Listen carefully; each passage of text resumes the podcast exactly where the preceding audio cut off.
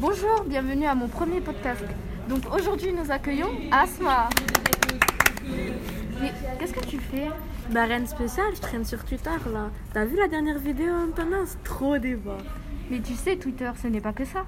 Ah bon? Bah clairement alors.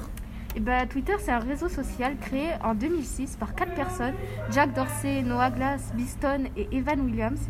Et euh, ça sert à faire du microblogging, c'est-à-dire envoyer des micro-messages avec un maximum de 280 caractères. Et donc, dessus, tu peux parler de sujets variés tels que la politique, la gastronomie, le dernier match de foot.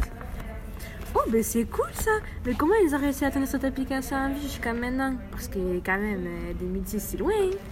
C'est une très bonne question. Alors déjà, Twitter regroupe environ 326 millions d'utilisateurs actifs mensuels dans le monde, avec presque un tiers des utilisateurs ayant entre 25 et 34 ans. Ouais, une appli pour les jeunes quoi.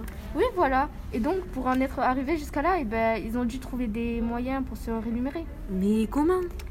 Alors, lors de l'inscription, ils vont te demander ton prénom, ta date de naissance, ton numéro de téléphone. En fait, ils vont récolter tes données personnelles. Et lorsque tu crées ton compte, tu vas alors accepter leurs conditions d'utilisation, leur politique de confidentialité et l'utilisation de cookies. Bon, c'est cool ça, moi j'aime les coquilles. Oui, mais c'est pas ces cookies-là.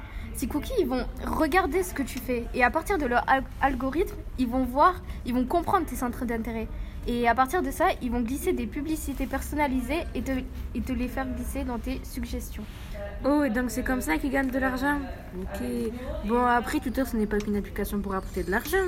Mais non, elle sert aussi à suivre le fil d'actualité, à partager des informations rapidement. Mais il y a aussi des côtés négatifs à ça. Bah oui, telle que la revente de tes données personnelles pour des fins commerciaux.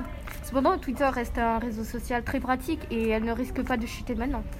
Je suis d'accord. En tout cas, me- j'aime bien l'utiliser moi et merci pour les informations concernant Twitter.